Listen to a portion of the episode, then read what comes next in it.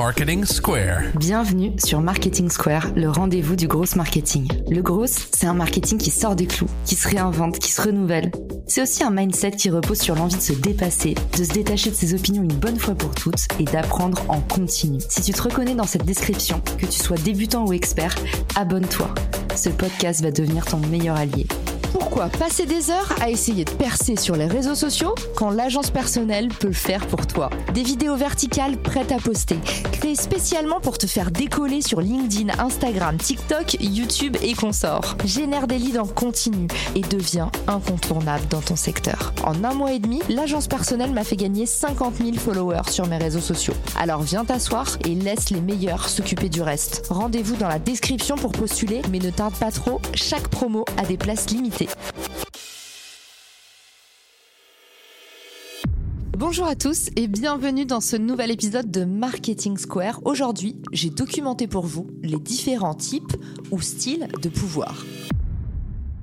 Évidemment, et je ne vous apprends rien, la façon dont on a été élevé par nos parents, les choses qu'on a vécues pendant l'enfance, vont venir conditionner nos styles de pouvoir. John French et Bertrand Raven, deux psychologues sociaux, ont exposé en 1959 une classification des styles de pouvoir. Alors je tiens à dire que ce n'est pas forcément la vérité absolue, mais moi je trouve leur approche intéressante et je trouve que ça fait réfléchir par rapport au style de management qu'on a potentiellement en face de nous ou qu'on adopte par rapport à ses équipes. Tout de suite, je vous emmène avec moi en voyage à la découverte de ces types de pouvoir. Le style de pouvoir coercitif, à la récompense, légitime, expert ou référent.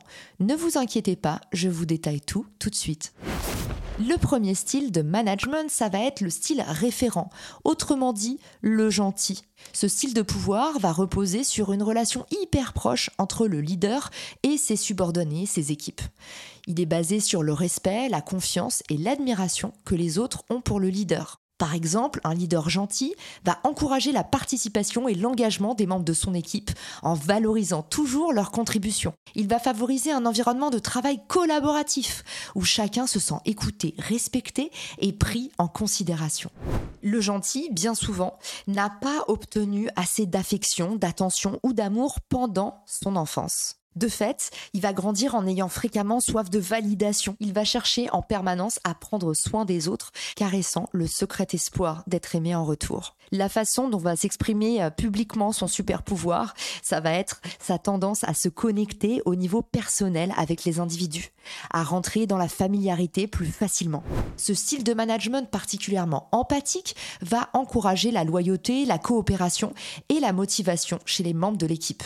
Il va aussi favoriser la communication ouverte, l'écoute active et une atmosphère de travail harmonieuse. L'inconvénient de ce style de management, parce qu'il y a toujours un défaut à chaque avantage, c'est qu'il peut être perçu comme un peu plus faiblard, un peu plus hésitant, un peu plus dilettant, et ça peut entraîner un manque de discipline au sein des équipes, ou une difficulté parfois à prendre des décisions difficiles, par exemple licencier quelqu'un. Pourquoi? Parce que comme on l'expliquait dans l'épisode du syndrome du trop gentil que je vous remets dans les ressources de l'épisode, l'être humain va rechercher de la cohérence et quelqu'un qui prend toujours des décisions hyper empathiques et potentiellement aller à l'encontre de sa vraie nature, eh ben ça déstabilise et ça peut mettre le chaos. Le deuxième style de management, c'est le style de management à la récompense, le style charmeur. Ce style de pouvoir va se fonder sur la capacité du leader à récompenser, à incentiver, comme on dit dans le jargon, ses équipes pour leurs efforts et leurs performances. Les charmeurs ont souvent eu, dès leur enfance, à rassurer, à soutenir, à apporter de l'affection ou de la sécurité à un membre proche. En conséquence, ils sont parfois assez laxistes avec l'autorité et vont avoir tendance à manipuler les autres pour obtenir rapidement ce dont ils ont besoin. En général, ce type de super pouvoir se détecte parce que ces leaders vont posséder une capacité de concentration hors norme qui va à la fois intimider et séduire les autres et les amener à se soumettre. Pour moi, ce type de management, c'est un peu à l'américaine. C'est un management aspirationnel. Il va reposer sur une conviction très forte de la part du leader et des récompenses extrêmement importantes. Je vous donne un exemple du style charmeur, le management à la Guillaume Moubèche chez Lemlist.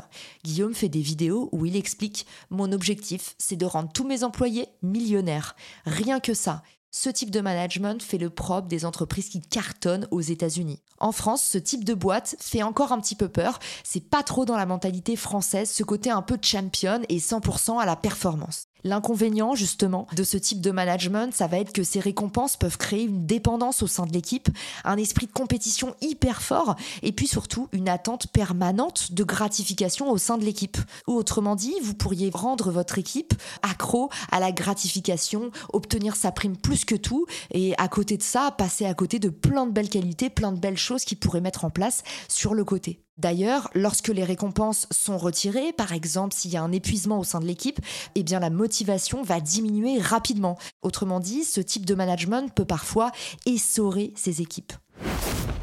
Le troisième type de management, c'est le style commandant. Il est aussi appelé le style coercitif. Le style coercitif se caractérise par une approche directive et extrêmement autoritaire. Il repose sur l'idée que le pouvoir est exercé par une seule personne qui va donner des ordres et complètement contrôler son équipe. Le commandant a bien souvent évolué dans une structure familiale hyper dynamique, hyper impliquée ou potentiellement engagée.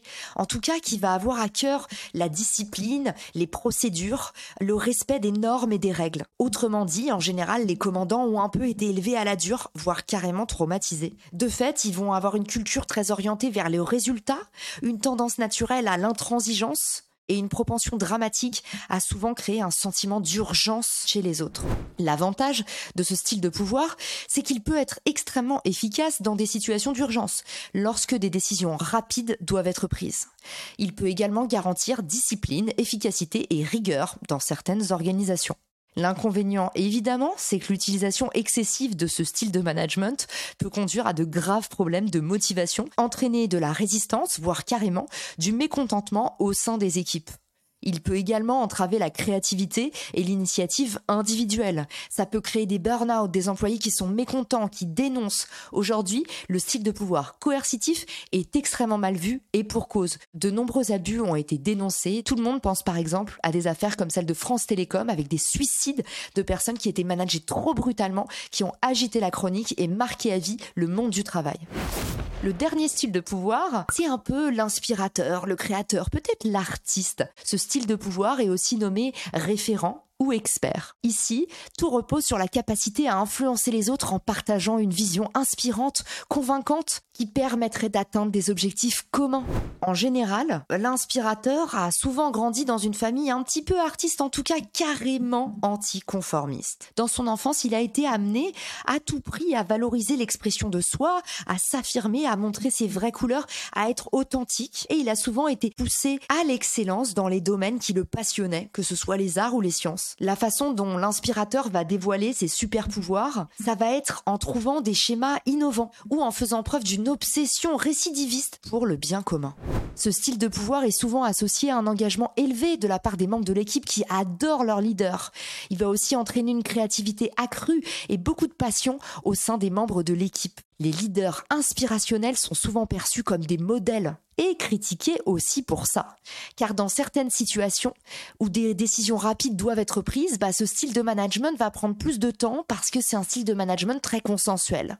De plus, certains vont pouvoir dire que ce style est trop idéaliste, voire complètement déconnecté de la réalité et qui ne donne pas de bons résultats sur le terrain.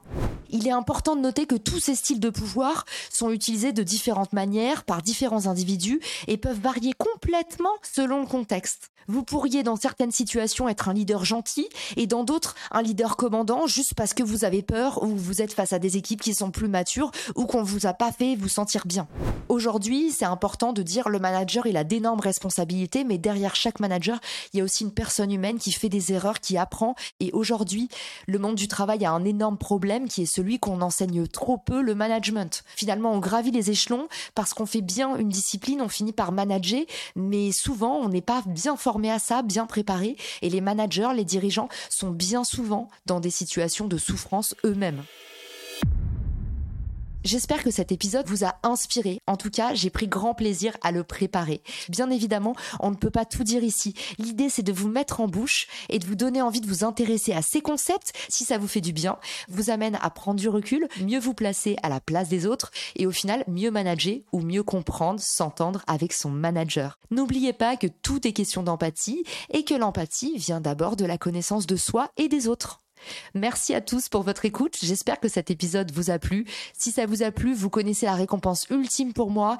Partagez-le à ceux que vous aimez et surtout ne vous retenez jamais de m'envoyer votre avis ou de m'inspirer un futur épisode.